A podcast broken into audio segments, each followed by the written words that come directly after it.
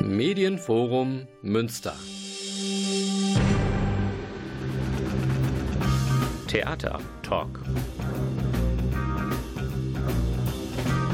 Das Theater Münster im Gespräch.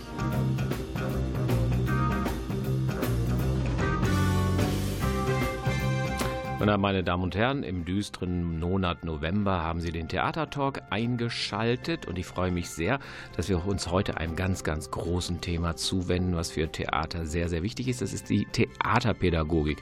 Was macht ein Theaterpädagoge? Wie wird man Theaterpädagoge? Was machen die Theaterpädagogen konkret hier an diesem Haus, dem Theater Münster? Zu Gast im Studio ist Peter Hegeler, Dramaturg und Theaterpädagoge und der weiß ganz genau, um was es sich dabei handelt.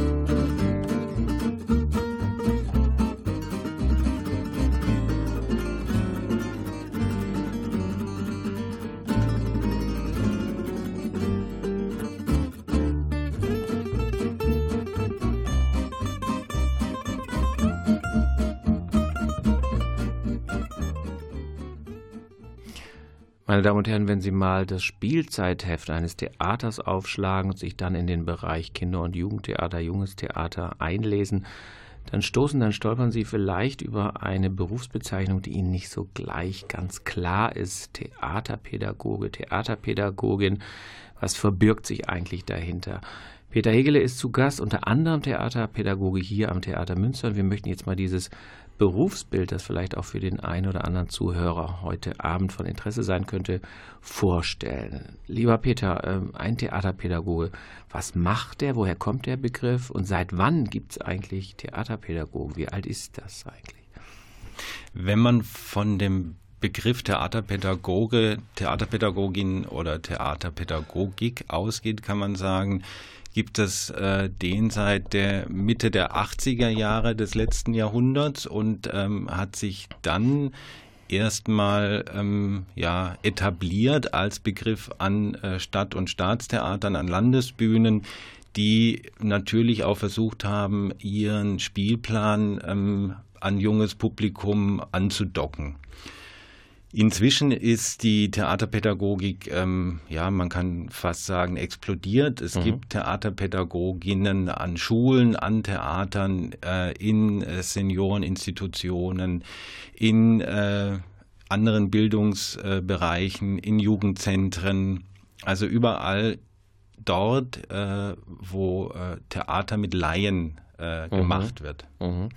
Ist das in erster Linie eine Vermittlungsarbeit oder ist das eher eine kreative Arbeit, so äh, im Stil einer Gruppe leiten und etwas szenisch erarbeiten und auf die Bühne bringen? Oder geht es mehr um fertige Produktionen, die jetzt für Jugendliche vermittelt werden sollen? Oder ist es auch tatsächlich ein eigenständig kreatives Arbeiten? Ja, tatsächlich soll die Vermittlung auch ein eigenes, eigenständig kreatives Arbeiten sein ähm, künstlerisch, äh, pädagogisch äh, die ähm, Gruppe, egal ob jetzt äh, ähm, intergenerativ, äh, Kinder, Jugendliche, junge Erwachsene, Erwachsene oder Senioren, Seniorinnen, äh, an äh, ein Thema, an eine Vorstellung heranzuführen. Auch die soll künstlerisch, künstlerisch sein. Mhm. Ähm, die Frage, wie wird man Theaterpädagoge, das ist genauso wie komme ich eigentlich ans Theater. Aber ähm, es gibt ja schon so ganz spezielle Ausbildungsstätten. Ähm, vermutlich hat man erstmal ein Studium und dann sagt man, ich will da mal aufsatteln in Richtung Theaterpädagogik. Ähm, was könnte man dann machen? Also es gibt äh, eine, ähm, ein tolles Institut äh, an der Fachhochschule Osnabrück zum Beispiel, Außenstelle Lingen, äh, die bieten Theaterpädagogik zum Bachelor an. Mhm. Äh, eine, ähm, das dritte Semester oder Intake, wie die dort sagen, ist auch gerade bei uns äh, tätig in einem Seminar, äh, in dem Vermittlungen zu unseren Produktionen mhm. entwickelt werden.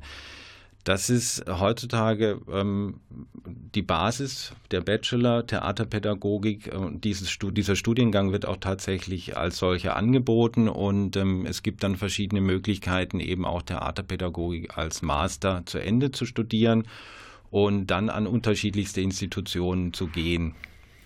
Die Theaterpädagogik als solche, ähm, ja, da streitet man sich darüber, wie lange gibt es das schon. Mhm. Also im Grunde kann man sagen, mit dem Humanismus, mit der Reformation, Gegenreformation ähm, hat äh, Theaterpädagogik angefangen in Schulen. Also es gibt ja diese berühmten äh, Schulvorstellungen von äh, Lateinschulen, damals sogenannten Lateinschulen, die natürlich einerseits Latein lernen sollten, die aber auch oft die einzige kulturelle, im darstellenden äh, Bereich einzige kulturelle Veranstaltung der Stadt oder des Ortes waren. Mhm. Also da begegnet sich ja Pädagogik und Theater schon aus dem sich dann ähm, ja teilweise richtige Theater vor Ort entwickelt haben.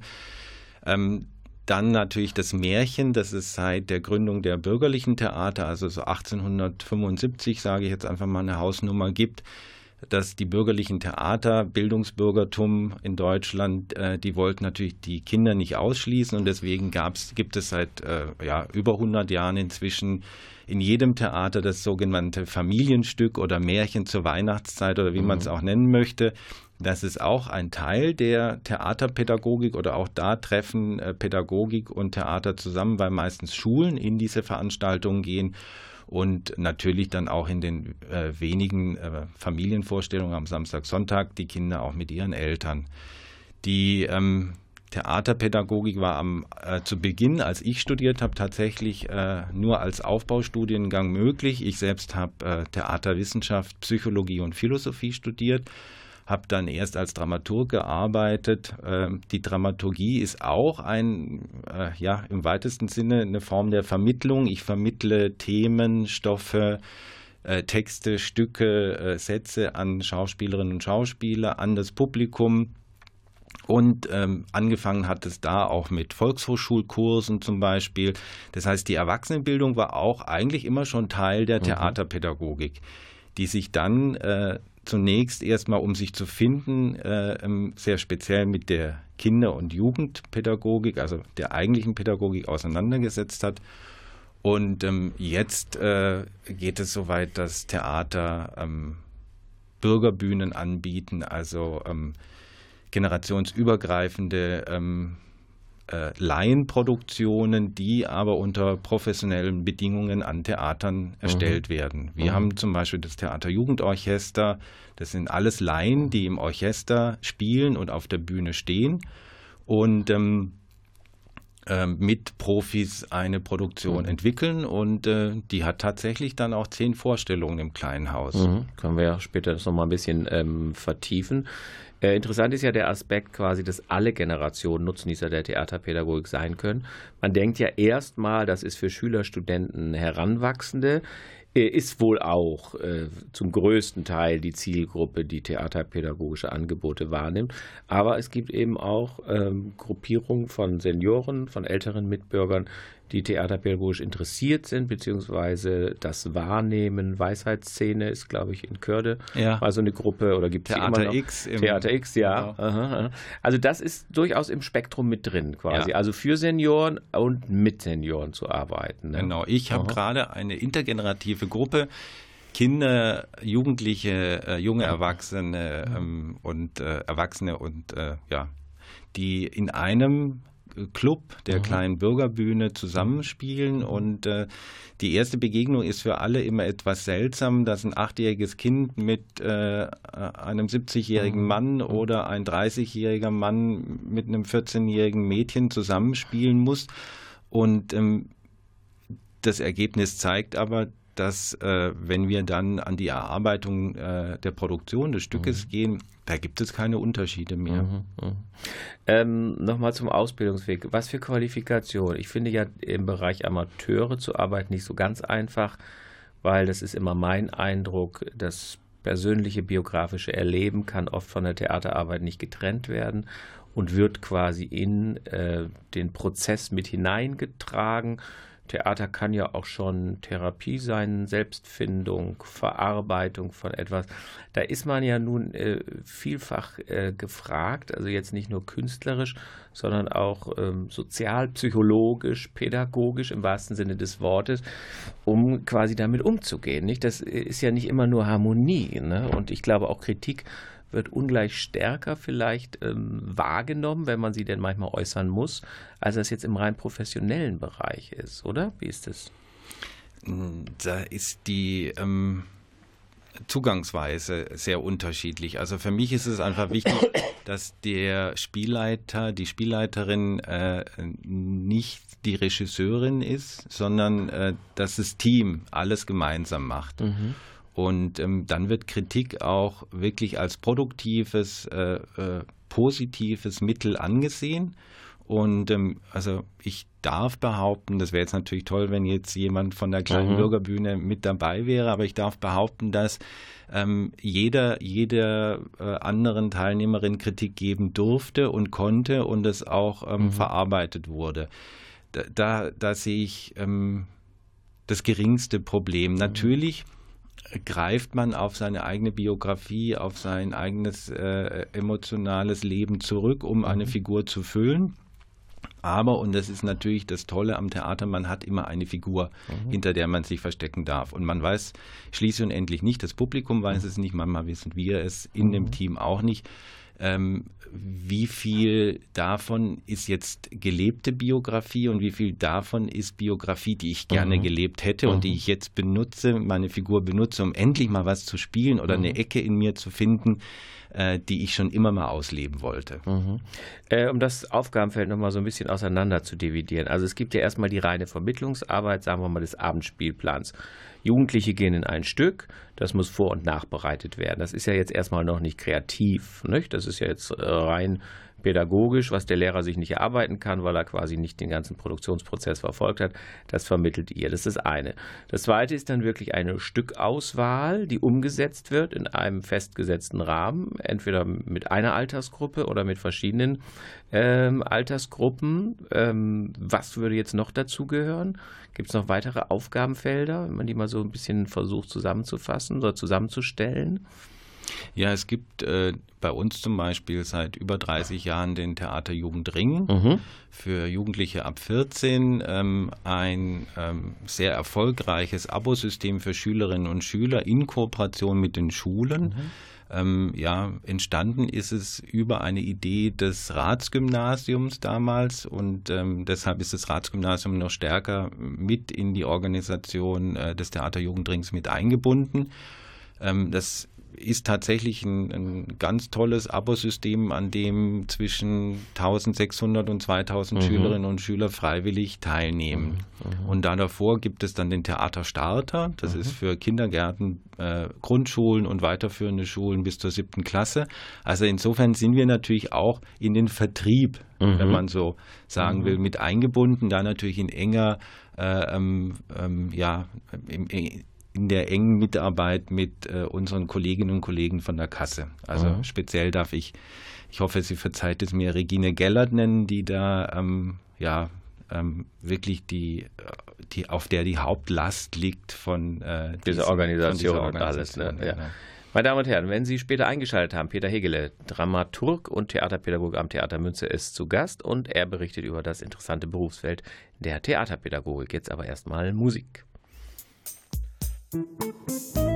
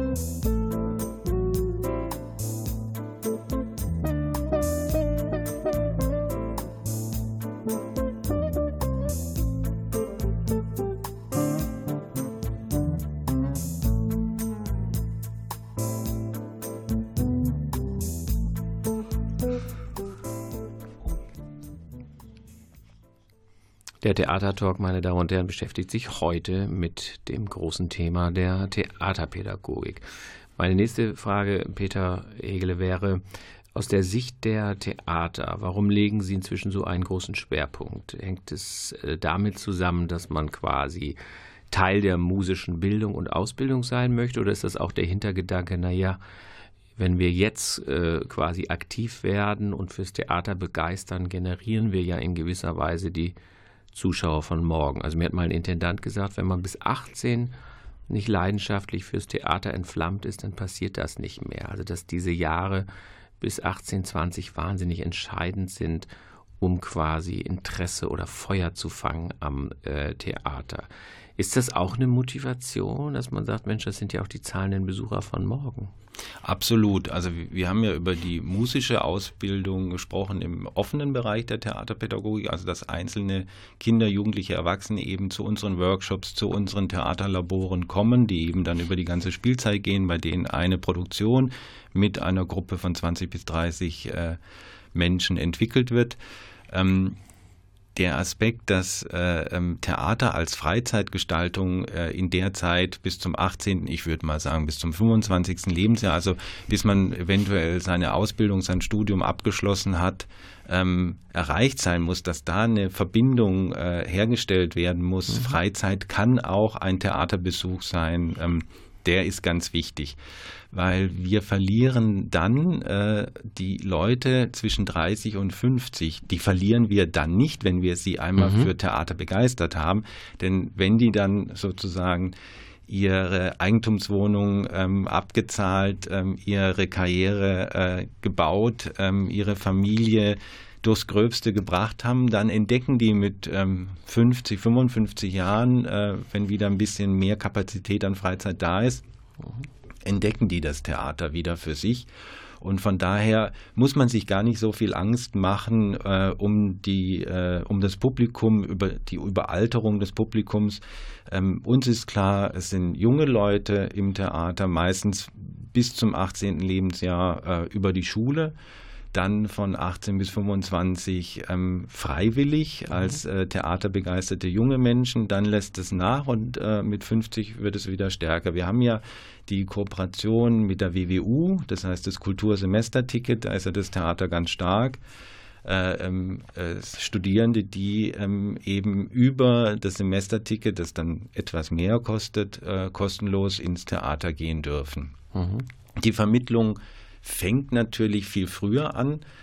Ähm, für uns ganz wichtig ist der Kontakt äh, ähm, mit den Produktionen, bevor sie Premiere haben, also Probenbesuch, äh, sowohl für Lehrerinnen und Lehrer, die sich ein Bild machen sollen über die Produktion, wo in, in welches Stück gehe ich mit meinen Kindern, mit meinen Jugendlichen, aber auch die Probenklassen sind sehr wichtig für uns.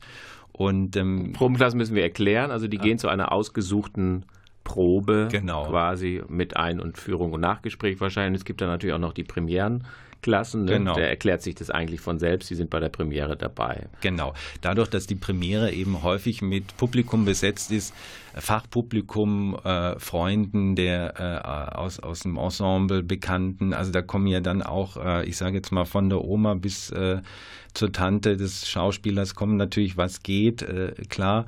Und äh, dadurch sind natürlich in Kinder- und Jugendstücken auch viele Erwachsene drin. Mhm. Und wir versuchen mit den, Pro mit den Premierenklassen äh, ähm, ja eben diesen ähm, Kontrast klarer zu machen, äh, für wen eigentlich gespielt wird. Und in der Premiere sind eben dann doch mehr Erwachsene drin, als es ursprünglich oder in, in äh, Schulvorstellungen der Fall ist.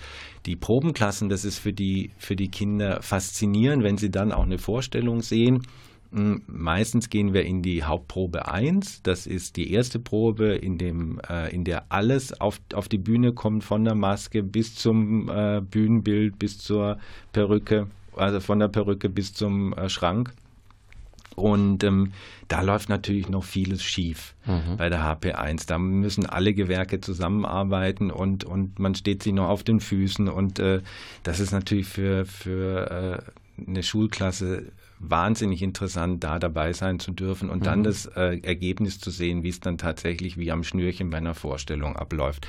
Also deswegen kann ich da nur ähm, Lehrerinnen und Lehrer ermutigen, ähm, mhm. die Hauptproben finden deshalb meistens, äh, also bei uns im Jungen Theater um 11 Uhr statt, dass die ähm, Veranstaltung auch eine Schulveranstaltung sein kann und es lohnt sich allemal in, für, für so eine Probe auch mal den Unterricht ausfallen zu lassen. Mhm. Für die Älteren dann natürlich im Abendspielplan sind die Hauptproben immer um 19 Uhr. Mhm. Ähm, Stichwort Lehrer. Ähm, das steht und fällt ja auch so ein bisschen mit der Begeisterungsfähigkeit und der Bereitschaft der Lehrer, sich auf solche Projekte einzulassen, auch mehr Zeit über den Unterricht hinaus ähm, zu opfern. Gibt es da bei jeder Schule so, ich sag mal, Vertrauenslehrer, Ansprechpartner, die konkret für Theaterbelange zuständig sind? Äh, Gibt es auch äh, Lehrkräfte, wir nennen ja hier keine Namen, die absolut Mauern dicht machen und sagen, also okay, äh, ist interessant, aber es passt nicht in meine Unterrichtseinheit quasi. Also es steht und fällt doch ein bisschen sehr mit der Offenheit der Lehrer jeweils, oder? Absolut. Also ähm, oft sind es leider äh, in einer Schule nur eine Lehrerin oder ein Lehrer, die dafür einstehen, weil es ist einfach ein, viel mehr Arbeit, abends ins Theater zu gehen, Busse zu organisieren, ähm, der Kontakt, äh, den Kontakt zu halten. Äh, und da sind wir diesen wenigen Lehrern immer, Lehrerinnen immer sehr, sehr dankbar. Es ist natürlich, muss man ähm, den Frauen, äh, also das sind meistens Lehrerinnen, die ähm, da mhm. äh, die Mehrarbeit nicht scheuen. Und ähm, wenn wir die nicht hätten, dann ähm, ist es viel, viel schwieriger, in die Schule zu kommen. Manchmal ist auch die Kontaktperson das Sekretariat, was auch, das ist auch sehr gut, mhm. weil dann äh, können Informationen besser äh, gestreut werden. Also interessiert es eher eine Musiklehrerin oder eine Deutschlehrerin, eine Englischlehrerin, Religionslehrerin, je nachdem, was das Thema äh, ähm, im Stück ist. Und ähm, ja, mhm. die äh, ohne die Lehrer würden die Schülerinnen und Schüler, ähm, glaube ich, bis zum 14., 16. Lebensjahr wenig äh, ins mhm. Theater gehen, bis auf unsere Theaterjugendring-Abonnentinnen, äh, die eben freiwillig äh, mhm. äh, als Schülerinnen mhm. zu uns kommen. Du hattest ja schon diesen Theaterjugendring angesprochen. Man kann sich das ja wie so eine Art Abo vorstellen, eine bestimmte Stückauswahl. Jetzt produziert ja so ein Haus 20 bis 25 äh, Stücke pro Spielzeit in den unterschiedlichsten Sparten. Man will natürlich in so einer Art, sagen wir mal, als Jugendabo alle Sparten auch gleichberechtigt bedienen. Wie wählt man denn aus? Richtet man da sich auch so nach den Unterrichtsplänen, was überhaupt gerade in dieser Jahrgangsstufe unterrichtet wird? Äh, nicht jedes Stück ist ja geeignet. Greift man eher auf klassisch bekannte Themen zurück oder ist man wagemutig und sagt, lasst euch mal gerade darauf ein oder hat man Angst, unbekanntes Stück, wird auch der Theaterjugendring schlechter verkauft? Also wie wählt ihr aus, was in den Theaterjugendring kommt? Das ist, das ist wirklich eine heikle Frage. Also wir würden viel lieber Stücke auswählen, die nicht äh, im Kanon oder mhm. im Curriculum äh, der Schule stehen. Ähm, andererseits wünschen sich die Lehrerinnen und Lehrer natürlich, ja, wenn wir schon, kommt, dann nehmen wir, die ganze Klasse nimmt ein äh, Theater-Jugendring-Abo. Ähm, dann gucken wir uns das Stück an, das wir gerade lesen. Also ich spreche jetzt eben von Wilhelm Tell, mhm. äh, von Friedrich äh, von Schiller, damals schon geadelt, mhm. sein vorletztes Stück. Ähm, und das haben wir jetzt tatsächlich in den Theater äh, Jugendring mit reingenommen, obwohl wir eigentlich sehr viel stärker daran interessiert sind, äh, themenorientiert auszusuchen. Also ähm, Stücke, von denen wir ausgehen, das betrifft äh, junge Menschen auch in ihrer Findung, ähm, Persönlichkeitsfindung oder wie strukturiere ich später vielleicht mal Familie, wie möchte ich später mhm. leben. Also deswegen haben wir dann äh, oder hat äh, die Dramaturgie auch entschieden, äh, mitentschieden, dass Anna Karenina mit in den äh, Theaterjugendring, in den großen, muss man dazu sagen, äh, kommt, äh, weil eben unterschiedliche ähm, ja, Lebensentwicklungen gezeigt mhm. werden sollen. Mhm. Ähm, mal so ein bisschen über die Frustration sprechen. Also es kommen ja auch manchmal ganze Klassenverbände, nicht? Äh, schauen sich was an. Äh, die Lehrer hätten gern ein Nachgespräch ähm, stößt man auch manchmal als begeisterter Theaterpädagoge ähm, so an die an eine Mauer des Schweigens, des Desinteresses, wo man sagt, die kann ich mit der Kunstform Theater überhaupt nicht erreichen. Ähm, also man geht ja mal von aus, alle sind begeistert, wir gehen ins Theater, wir können mit den Schauspielern sprechen, wir können einen Blick hinter die Kulissen, möglicherweise gibt es kreative Aufgaben und so. Das ist ja nun doch nicht jedermanns Sache. Also fühlt man sich herausgefordert? Man würde ja sagen, wenn man Besucherbefragung macht, wir machen auch mal eine Nicht-Besucherbefragung. Also sieht man nun auch gerade mal Kinder, Jugendliche, die partout nichts mit Theater anfangen können, als eine große Herausforderung, die irgendwie wach zu kitzeln und zu begeistern. Und gibt es dann ja auch eine, eine ziemliche Frustrationsschwelle? Ja, also ich würde behaupten, nicht mehr und nicht minder wie äh, Lehrerinnen und Lehrer über ihre Frustrationsschwelle äh, ähm, mhm. springen müssen. Ähm, wir haben, äh, das klingt jetzt ein bisschen salopp, wir haben natürlich auch immer so unseren Schlüssel. Wenn wir von 25 Schülerinnen und Schülern ausgehen einer mhm. Klasse, dann äh, sind fünf Schülerinnen und Schüler äh, gut zu begeistern. Das sind dann meistens die, die auch im Unterricht sehr gut mitmachen, also was äh, die mündliche Beteiligung anbelangt äh, fünf bis zehn Schüler, dann ähm, sind ähm, zehn Schüler, denen, die laufen mit, denen ist es dann, ja, mehr oder minder haben wir das Gefühl, egal, wobei wir nicht wissen, was hinter dem Gehirn des mhm. einzelnen Schülers, der Schülerin abgeht. Und dann gibt es natürlich auch immer wieder die fünf, die ganz bewusst dagegen gehen. Teilweise sind aber dann genau die fünf diejenigen, die die interessantesten Fragen stellen. Mhm. Also von daher ist es oft so, dass äh, ähm, die, äh, das Interesse, das äh, fürs Theater geweckt wird, in allen äh, sozusagen bei den gut also den Schülerinnen und Schülern, die sich immer äh, sehr gut beteiligen, als auch im Mittelfeld, als auch äh, im sogenannten Schlusslicht, äh, ähm, finden alle einen Zugang zum mhm, Theater. Mhm. Natürlich bleiben nicht alle beim Theater. Das mhm, ist ja mhm. äh, ganz normal. Auch die Erwachsenen äh, ähm, finden äh, ähm, teilweise Theater, ähm, bei denen findet man das Theater als Freizeitgestaltung relativ weit unten und so ist es äh, der Durchschnitt bei Schulen auch. Aber das Wichtige ist, denke ich, und da sind wir ganz nahe auch am Sportunterricht, der ja eigentlich ähm, verschiedene Sportarten vermitteln sollen. So wollen wir auch verschiedene Formen des Theaters Schülerinnen und Schülern nahebringen. Und was sie dann schließlich in ihrer Freizeit damit machen, das bleibt und soll mhm. ihnen überlassen werden. Aber wichtig in der Theaterpädagogik, in Kontakt mit Schulen, also in der Vermittlung ist wirklich, dass man alle Schülerinnen und Schüler mal mit dem Theater in Kontakt gebracht hat. Mhm. Jetzt mal ein bisschen Musik. Zu Gast Peter Hegele, Theaterpädagoge und Dramaturg am Theater Münster.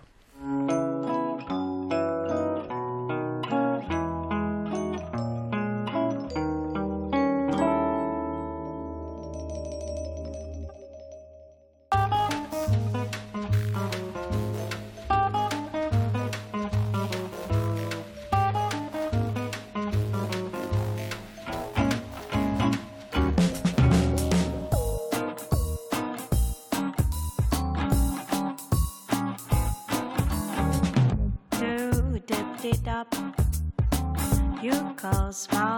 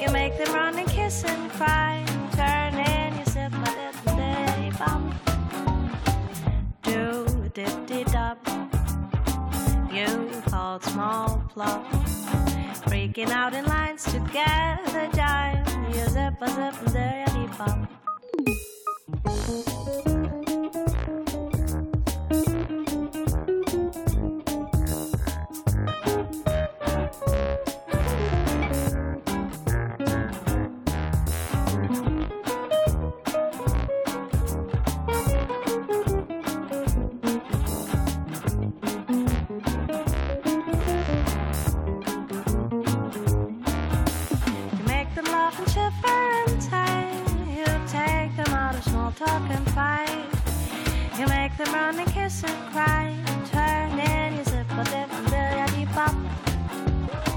I do dip dee dop. You call, you small, you pop. You drink like a star, you're hiding in the light. You paint circle, you plop. Do dip dee dop.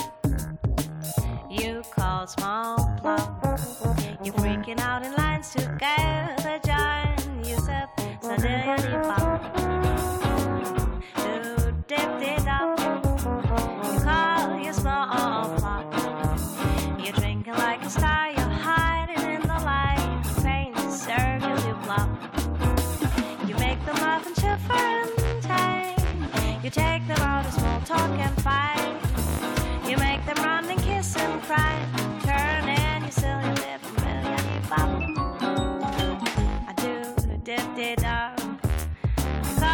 your small, your.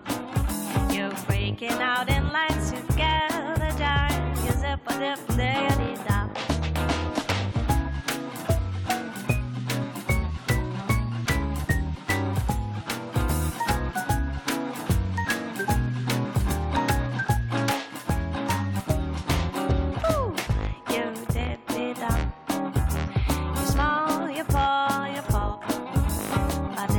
Sabe, go. Bop. Mr. Rain takes care of all, working so hard, acting so smart, collecting all under trees and roofs, romantically pairing you all. Wenn ich jetzt, äh, Peter Hegele, durch diese Sendung aufmerksam gemacht worden bin auf die Theaterpädagogik am Theater Münster, die Spielzeit ist ja jetzt schon ein paar Wochen, Monate alt und ich habe Lust, bei irgendetwas mitzumachen. Kannst du mal so ein bisschen das aktuelle Programm vorstellen für die unterschiedlichsten Altersgruppen, wo ich jetzt im November 2018 noch irgendwie einsteigen kann oder was sich in absehbarer Zeit da abzeichnet? Was beginnt? Wo kann ich mit dabei sein, wenn ich Lust habe, am Theater was zu machen? Genau, ich kann das jetzt natürlich nicht ausführlich äh, erzählen. Nee, kurz mal. Hm? Ähm, wir haben ja ein eigenes kleines Spielzeitheft, das heißt Theater und Konzerte für junges Publikum. Und da möchte ich die Zuhörerinnen und Zuhörer dringend bitten, sich Mhm. im Theater eines davon zu holen. Wir haben am 24., den Samstag äh, im November, einen Workshop in Kooperation mit dem Franz-Hitze-Haus zu unserer Produktion, was das Nashorn sah, als es auf die andere Seite des Zauns schaute. Dabei geht es um Zäune, um Mauern, um Grenzen. Wir hatten schon den ersten Teil des Workshops Anfang November bei uns im Theater. Aber da könnte ich noch mitmachen beim zweiten Teil. Beim Mhm. zweiten Teil kann man auf jeden Fall noch mitmachen am Samstag, den 24.11., Mhm. ganztägig. Und äh, es ist auch eine Kooperation. Es gibt einen dritten Teil mit der Villa Ten Hompel äh, am 23. Am 23.01. Ähm, dort äh, sind wir dann zu Gast in der Villa und äh, bekommen eine Führung und ein Seminar von den Mitarbeiterinnen dort. Und am 27.01. Am Tag der Befreiung des Konzentrationslagers Auschwitz ähm, gibt es dann eine Vorstellung von, was das Nashorn sah, als es auf die andere Seite des Zauns schaute. Und da ich jetzt gerade auch äh, das Konzentrationslager Auschwitz angesprochen habe, kann man sich auch vorstellen, äh, um Mhm. was es in diesem Stück sehr spielerisch für Kinder, Jugendliche ab 10 Ab 10, das aufwärts wollte ich fragen, ab 10 aufwärts und so Geht. weiter. Also nicht für die ganz Kleinen. Genau. Okay. Mhm. Ansonsten ähm, haben wir nächste Woche die HP1 für Meisterdetektiv Kalle Blomqvist. Da ähm, äh, freuen wir uns noch über ähm, Grundschulklassen, die am Donnerstag um 11 Uhr als Probenklassen sich bereit erklären, schon mal als Probepublikum dabei zu Wie, sein. wo, wo meldet man sich da an? Das könnten ja für viele Lehrer interessant sein. Genau, einfach junges Theater in einem Wort, stadt-münster mit ue.de. Und da kann ich als Lehrerin, als Lehrer sagen, ich möchte gern zur Probe 11 Uhr am Donnerstag Mit meiner Klasse. Mit meiner Klasse kommen. Okay. Ja. Und kriegt das komplette, die komplette Vorstellung? Ja, genau. Okay. Mhm. Mit ja. der Aufgabe, später sich mit dem Regie-Team zusammenzusetzen äh, und übrigens Regie für Dr. Ulrich Peters, unser Generalintendant, äh, und darüber zu sprechen, was fand ich gut und was fand ich nicht so Mhm. gut, woran müsst ihr noch arbeiten bis zur Premiere am 25. Dann haben wir auch, äh, da laufen jetzt die Bewerbungen Theater macht A, ähm, gefördert durch die Sparkasse Münsterland Ost. Äh, dort haben drei Klassen die Gelegenheit, äh, dritte bis sechster Jahrgang, also sowohl weiterführende als auch Grundschulklassen, 14 Tage Theater zu entdecken. Wir kommen zu der Klasse in die Schule in der ersten Woche, in der zweiten Woche sind sie bei uns. Äh, Sie schreiben uns eine Geschichte mit ungefähr 4000 Zeichen, äh, vier DIN A4 Seiten circa. Wir dramatisieren die gemeinsam und wir bringen sie gemeinsam auf die Bühne. Abschlusstag ist dann eine Voraufführung in unserer U2. Da passen nur 52 Leute rein, also deswegen immer nur eine Schülerin plus ein äh, Elternteil. Aber dann ist am 7. Äh, am 7. Juli die große Gala. Mhm in der alle drei Stücke gezeigt werden im kleinen Haus und da haben wir natürlich dann auch mehr Platz für mhm. Interessierte. Mhm. Außerdem haben wir natürlich im Musiktheater für die Kinderkonzerte immer die Lehrer AG. Mhm. Das heißt, es äh, ist immer ein Termin, entweder im Theater oder in der Musikhochschule, in der wir Lehrerinnen einladen ähm, für die Vorbereitung zum Kinderkonzert. Das ist die nächste Vorbereitung. Also da werden quasi die Lehrer präpariert, genau. dass sie im Unterricht dann das äh, musikalische Werk oder das orchestrale Werk vorstellen und können dann mit der Klasse hinkommen und sind dann also bestens informiert und die Schüler hoffentlich auch. Genau, okay. deswegen ist es auch immer sehr viel früher. Es ist jetzt die nächste für das zweite, Kinderko zweite Kinderkonzert. Das erste ist wunderbar gelaufen, Aschenputtel. Das zweite heißt Schlag auf Schlag, Schlagzeuger im, Kon im Konzert. Da ist die Lehrer AG am Donnerstag, den 17. Januar in der Musikhochschule. Die äh, ähm, Vorstellungen selber beginnen allerdings erst Mitte Februar. Also mhm. da haben dann die Lehrerinnen auch noch genug Zeit, um alles vorzubereiten. Dann möchte ich auch äh, mit dem Sinfonieorchester noch zwei äh, Projekte vorstellen. Die haben noch ein bisschen Zeit. Das ist Musik Plus äh, findet erst im März statt. Dort kommt das Sinfonieorchester in die Schule und mhm. äh, äh, ähm, bringt sozusagen seine Instrumente mit und es wird vor Ort in der Schule ein äh, Konzert gegeben. Ein Konzert, das Sie auch im großen Haus vom Theater spielen oder exklusiv, für die Schule? Exklusiv für die ah, Schule, genau. Mhm. Und äh, diese Produktion heißt Musik Plus. Holen Sie sich das Symphonieorchester in Ihre Schule. Mhm. Ähm, dann gibt es Symphonic Plus. Ähm, dort kann man gemeinsam mit dem Symphonieorchester ein Symphoniekonzert gestalten, das dann im großen Haus stattfindet. Mhm. Musik Plus, wie gesagt, im März und Symphonic Plus am 11.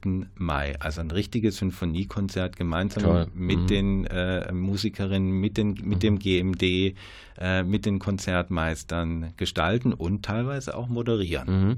Jetzt hattest du ja schon erwähnt, das Theaterjugendorchester, das ist ja sehr ambitioniert. Da werdet ihr euch ja ein Stück äh, von Huxley, Schöne genau. neue Welt, äh, vornehmen. Ähm, kann man da auch noch in irgendeiner Form, so man ein Instrument spielt, einsteigen? Wie weit seid ihr da? Also beim äh, sogenannten Casting also der Verteilung der mhm, Rollen, mhm. da ist schon alles gesetzt. Äh, es sind ungefähr 30 Jugendliche, die wieder auf der Bühne stehen, in einer Doppelbesetzung zu Brave New World, Schöne neue Welt. Allerdings äh, kann äh, Thorsten Schmidt-Kapfenburg äh, ähm, immer noch jemanden integrieren ins Theaterjugendorchester, falls noch jemand Cello, äh, Horn, äh, ähm, Klarinette, Geige, äh, Kontrabass gar spielt, ähm, ist immer herzlich willkommen. Wir äh, kooperieren da auch mit der Westfälischen Schule für Musik äh, und ähm, mit anderen äh, Musikschulen in der Umgebung. Wir brauchen allerdings da auch immer ein schönes, großes symphonisches Orchester und junge Menschen, die begeistert äh, in ihr Instrument spielen und auch im Orchester spielen wollen, die ähm, OAs, sagen wir immer, die mhm. Or Orchester Alleinproben mhm. mit äh, unserem Kapellmeister Thorsten Schmidt-Kapfenburg sind oft sonntags. Also da muss man dann schon in den sauren Apfel beißen und sagen, ja, das Instrument mhm. ist mir so wichtig und die Orchesterarbeit auch. Mhm. Aber herzlich willkommen noch im Orchester des Theaterjugendorchesters. Mhm. Das ist ja jetzt äh, ein unglaublich vielfältiges Programm, meine Damen und Herren. Vielleicht haben Sie gedacht, das kann ich mir gar nicht alles merken. Peter Hegel hat ja darauf hingewiesen, an der Theaterkasse gibt es ja diese Broschüre Theater und Konzerte für junges ähm, Publikum. Das ist so opulent, was ihr anbietet, mal so generell gesprochen. Hat die Theaterpädagogik einen guten Stand oder sagst du, eigentlich müssten wir noch zwei Theaterpädagogen mehr sein, müssten wir noch mehr Mittel haben?